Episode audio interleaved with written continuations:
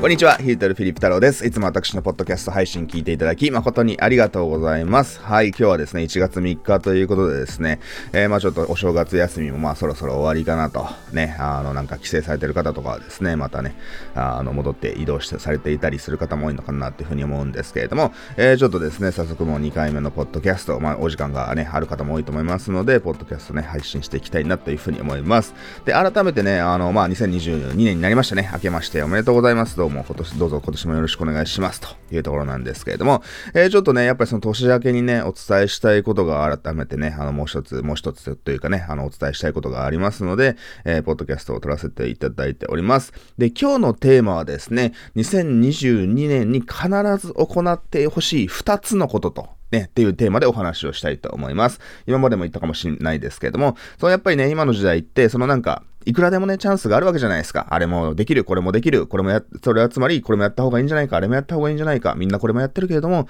なんか自分はできてないし、なんか自分だけ置いてかれてるんじゃないか、みたいな形で、すごくなんか葛藤とかジレンマとかですね、すごくね、置いとか、置いてかれてるとか取り残されてるんじゃないか、ね、みんなこれやってるけど、私はこれできてないから、あの、すごくね、あの、大変だな、みたいな形で、すごくね、ストレスを感じやすいのがね、あの、今の時代のウェブ、特にウェブ集客、ね、あのね、本当にデジタルマーケティングってのトレンドもね、移り変わりも早いですので、ね、それですごくね、混乱されてしまってる方もいらっしゃると思いますので、ね、あの、ちょっとこういったコンテンツ、ね、あの、僕も、なんかやることを絞りましょうねと、ね、何でもかんでもやろうとするんじゃなくて、ちょっと落ち着けと、ね、落ち着いて、あなたにとって一番大事なことは何なのかと。ね。で、そのもちろんね、何でもやった方がいいわけじゃないですか。ね、あの、まあ、それこそね、世の中ではね、なんか、いや、私は何社経営していますよ、みたいなことをね、結構どやる人とかね、あの、自慢する人とかいますけれども、いや、それはね、まあ、人生ね、なん、やろうと思えば何でもできるわけじゃないですか。じゃあ僕もね、あの、このコンサル事業以外に、じゃあちょっとね、飲食店でもやろうかな、みたいなね、みんな結構なんか、こういったコンテンツ業界だとなんか、昔よく焼肉屋をね、始めて失敗するみたいなね、あの、まあ、よくありますけれども、じゃあ飲食店もやったりとかですね、なんかその派遣事業をやったりとかですね、じゃあそのなんか YouTuber 事務所を作ったりとか、ね、まあ、海外にも会社作って、じゃあ投資も行ってとかですね。まあ、その、まあ、何でもできるわけじゃないですか。チャンスはいくらでもね、やろうと思えばあるわけですよ。ね。あの、で、実際別に不可能だとはない、思わないんですけども。でも、それと、それぐらいね、その、あの、まあ、チャンスがたくさんある時代だからこそ、それと同じぐらい、その何をやらないかっていうのをしっかり決めるっていうことがね、本当にね、何か、あの、物事をすごく継続するために一番大切なことなのかなというふうに、えー、思っております。はい。やっぱそのね、何をやらないかを決めるっていうことは、その何をやるかっていうことをね、決めること以上に僕は大事なことなのかなかなというふうに思います。ね、例えばですけれども、まあ、うちの会社はですね、まあ、そのね、あの、まあ、それこそ、うちの会社って、ね、あの、一応社員もね、いますんで、もともと、あの、なんか制作会社じゃないですけれども、結構動画のね、撮影とか編集とかですね、まあ、プロモーションのね、あの、動画を作ったりとか、セミナーの動画ね、撮影して DVD とか作ったりとかですね、まあ、そういった請負仕事もまあ、昔していたわけなんですよ。で、まあ、ただね、あの、やっぱその僕っていうコンテンツホルダーがいるので、そういった裏側のね、仕事だけじゃなくて、やっぱその僕が直接前に出て行ってですね、あの、しっかりお客様、クライアント様にこういった web 集客のやり方をね、教えると。ね、他の 言っちゃ悪いですけど、今までその前までに僕らが撮影していたね、コンテンツホルダーの先生よりも、いや、俺の方がいいコンテンツあるじゃんとね、思っていたので、あのね、そうやってですね、あの僕がコンテンツを教えるっていう仕事にね、あの集中してるわけなんですけれども、そうやっぱりね、こう、あの、うちの会社結構スキルはある会社なんで、ね、あの、やっぱり今までも、その、お客様からですね、ちょっとヒルトさんの会社にこういうことをやってもらえないかと、ね、お金はね、払うので、なんかサイト作ってほしいとかね、プロデュースしてほしいとか、まあ、要はその作業を代行してほしいっていうね、あの需要とかたくさんあるわけなんですよ。ね。で、もちろんそれってビジネスとしてはすごく魅力的というか正しいわけじゃないですか。ね。あの、うちなんてお客さんね、あの、たくさんいますので、あの、そこに、じゃあそのサイト作りますよとかですね、全部なんかね、代代行してあげますよっていうね、そういった商品を売るのもすごいチャンスなわけですよ。ね。一般的に言えばね、外部からコンサルが来てですね、まあ、まあ、そんな、そんな雇わないですけども、ね、一般的に、ね、ビジネス的に、そう、こういったなんか制作の仕事を受けるとか、代行業務をね、請け負うとか、えー、そういったビジネス展開を行うっていうのは、すごく一般的には正しいと思うんですよ。ね、そういったアドバイスをね、してくる人もね、いますけれども、ね、じゃあ、とはいえ、じゃあ、それをやるためには、やっぱりマンパワーが必要だし、ね、まあ、人を雇って、まあ、それをマネジメントするスキルもね、スキルというかね、業務も発生するわけじゃないですか。で、まあ、その、まあ、今までもまあちょっと似たようなことやってたんでわかるんですけども、あの、そういうことを仕事とし、あのね、そういった仕事に手出すと、まあ本当にね、僕がマネージャー的なポジションを雇雇って、もうそっちの業務は全部任すよみたいな、えー、そういった仕組みを作らない限りは、僕もう多分ね、こういったポッドキャストも YouTube とかもなんか適当に配信とか多分できなくなっちゃうと思うんですよ。ね、あの、それは、これを聞いてる皆さんもね、それは嫌じゃないですか。ね、っていう形で、そのまあ、あの、やっぱりね、あの、まあ、そこをね、なんとかできるようにするっていうのも、ね、人間として、会社としての成長かもしれないんですけれども、そういった、まあ、スキル、リソースって限られているので、まあ、そのね、限られたね、リソース、スキルを、その何に当てはま、あね、あの、当て振るかっていうのかな？振るかっていうのは大切ですよね。そういった、そのね、まあ、儲かるのはわかるんだけれども、ね、でもじゃあそれをやっちゃうと、その本業である僕の活動っていうものはできなくなっちゃうぞと。仕事を受けちゃうと、ね、まあ実際の作業はね、あの、デザイナーとかにやらせ、ね、プログラマーにやらせるにしても、じゃあそのお客さんってのはわがままですんで、あれもやりたい、これもやりたい、これじゃね、ダメなんじゃないかとかね、いろいろ言ってくるわけですよ。で、そこをそのやっぱりね、デザイナーとか、実際に作業をする人間に伝えて、まあちょうどいいところをね、お互い、あの、しっかり満足できるところを落としどころを探すみたいなのが結構ディレクター的な仕事なわけじゃないですか。で、まあその僕がディレクター的なことを仕事しちゃうと、もうそっちに頭取られちゃうんで、そのやっぱりね、僕の本業であるこういったコンテンツ業務とかですね、僕のビジネスを拡大させるためのマーケティング作業みたいなことが、まあ本当にね、おろそかになってしまいますので、えー、僕の会社はですね、これ何度か話し合ったんですけども、まあそのお客さんからの仕事をね、あの、取るんじゃなくて、まあそのね、僕の、まあね、もう僕のの株式会社ヒルトっていうのは僕の個人事務所みたいなもんなんで、えー、僕自身のコンテンツをそうね、世の中に広めていくための会社にしようと。ね、で、そのお客さんはそのね、あの、もちろん、コンサル的なアドバイスはね、いろいろね、あの、チュートリアルであったり、アドバイスはするんだけれども、そこ実際にね、あの、よく鉄火場に入るとか言うんですけど、実際にお客さんの鉄火場に入ってしまって、一緒になんか戦場で戦うみたいなことをしてしまうと、まあ僕にはちょっとね、あの、複数の仕事を両立することはできないので、えー、厳しいよなって話になってしまうわけです。えー、っていう形でですね、本当に、あの、もちろん世間的にこれもやった方がいいし、あれもやった方がいいしってそういったね、あの、アドバイスはあるんですけれども、まあ、それはわかる。100も承知なんだけれども、でも自分はあえてそれはやらないよっていうことをね、決めるっていうことが、えー、すごくね、ビジネスをね、あの、まあ、継続するって意味では本当に大切ですよね。えー、僕のお客さんもね、あのみんなすぐなんかあれもやりたい、これもやりたいみたいな形でどんどんアイディアが出てくるわけですよ。でも、じゃあちょっと待てよと。ね、アイディアは出るのは出すのはいいんだけれども、じゃあその、その前に、この間一緒にやろうと。この間と別にね、これ別にあの、人それぞれね、アイディアどんどんかあの考えが変わるんで、それにね、あの、固執する必要はないですけれども、じゃあこ、この間あれやるって言ってましたよね、と。ね。で、それどうなりましたかみたいな話じゃないですか。っていう形で、結構ね、あの、みんななんか、これをやると言って、それをなんか、やる、やるって決めたことをやらないまま、なんか別のこともあれもこれもって手出そうとしてしまいますので、まあ悪いけど、そういった人はね、何も進まないですよと、何もうまくいかないですよっていうところがありますので、まあ、やることを集中しましょうねというふうなお話でございます。っていう形でちょっとここまでね、前置きが長くなってしまったんですけど、えー、今回のポッドキャストのテーマである2022年に行ってほしいね、これだけのことをやってほしいという2つのことを、えー、ね、お話しします。これはちょっとね、あの僕の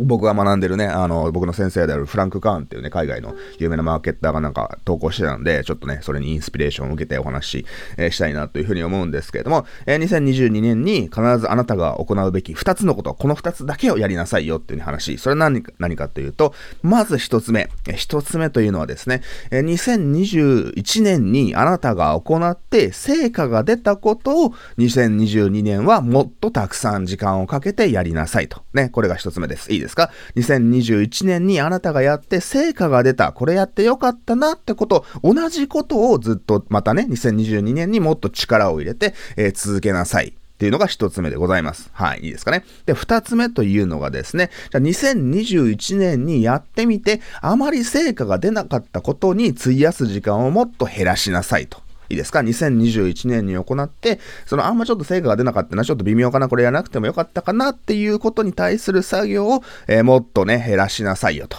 いうことだけです。非常にシンプルですよね。いいですか？つまり、あの、もっと、2021年、去年行って、やってよかったことをもっと力かけてもっとたくさんやりましょうねと。ね、同じことをやりましょうと。ね、新しいことになんか手出すっていうから、やってよかったことをまた続けましょうと。ね、みんなそのなんかね、あの、一回やったことは飽きてしまって、なんかそこそこうまくいってるんだけれども、なんかすぐなんか別のことにね、興味が移って始めてしまうっていうことが、あの、傾向がありますので、まずうまくいってることをもっとね、同じこと、ね、あの、自分が飽きてしまったらね、まあ良くないかもしれませんけれども、まあそのやっぱりね、あの、飽きずに続けられるね、そのなんか能力っていうのかな、あの、自分の中でのね、作業をいかにワクワクさせるかと。いうね、結構能力って僕は非常に大切だと思いますので、ね、こういったポッドキャストにしても YouTube にしても、ね、メルマガでもブログでも何でもいいですけれども、そうやっぱ自分自身がね、やっぱその常にね、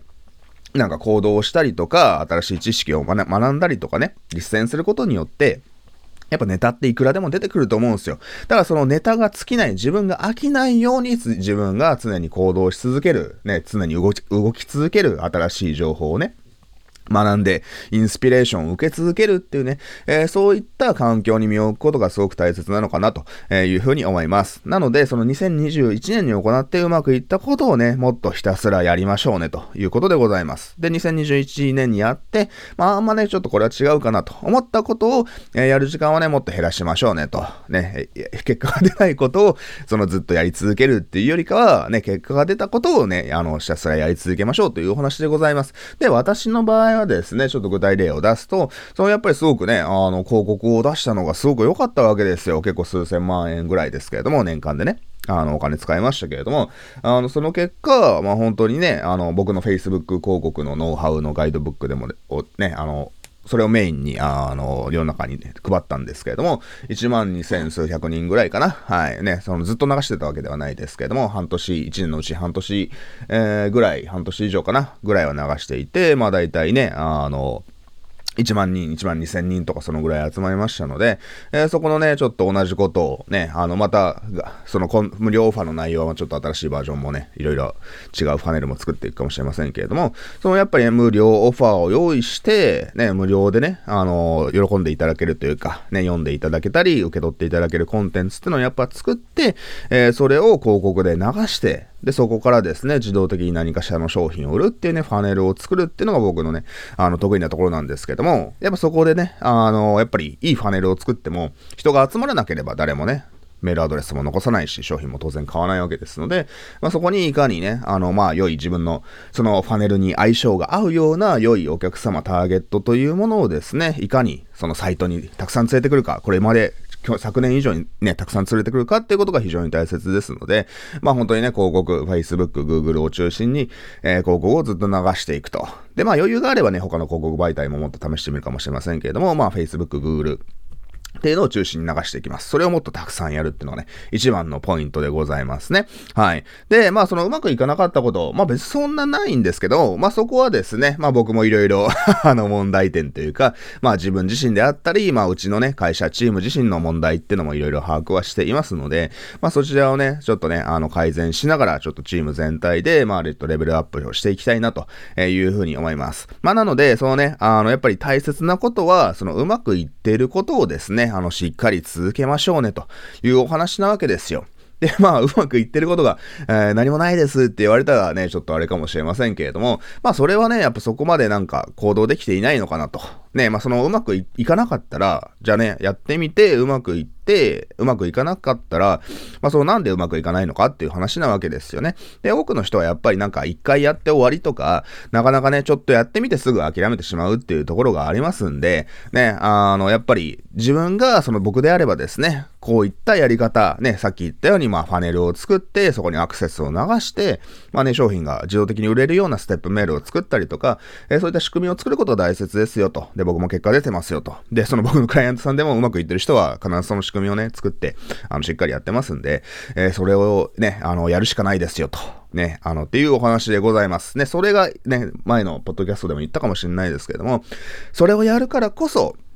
そういったね、土台があるからこそ、ね、そこに人が来てもね、あの商品が売れるわけですよ。ね、いつも言ってますよね。穴の開いたバケツにいくら人をね、集めてきても意味ないじゃないですか。水をたくさん注ぎ込んでも意味ないわけじゃないですか。なので、そのあなたのビジネスには、しっかりね、そのね、あの、穴が開いていない。まあ、多少はね、ちょろちょろ出ちゃうのはしょうがないと思うんですよ。完璧にね、穴がないね、あの、ものを仕組みを作るっていうのはまあちょっと不可能だと思いますんで、まあ、それは改善してね、あの、穴を塞いでいくしか、ね、それでレベルアップップしていかない、しくし、しくし、いくしかないですけれども、あの、まずはあなたのビジネスに、まあ、ちゃんとある程度穴が塞がっていて、そのお金がね、あの、ただ水がバーって全部ね、あの、せっかく集めたお客さんバーって逃げていくような、流れちゃうようなね、えー、そういったバケツではなくて、しっかり水が溜まっていく、そしてまあお金がね、生み出されていくような、えー、しっかりね、利益になるファネル、つまりそのバケツというものがありますかと、ね、穴の開いたザルにね、あの、水をね、入れるような、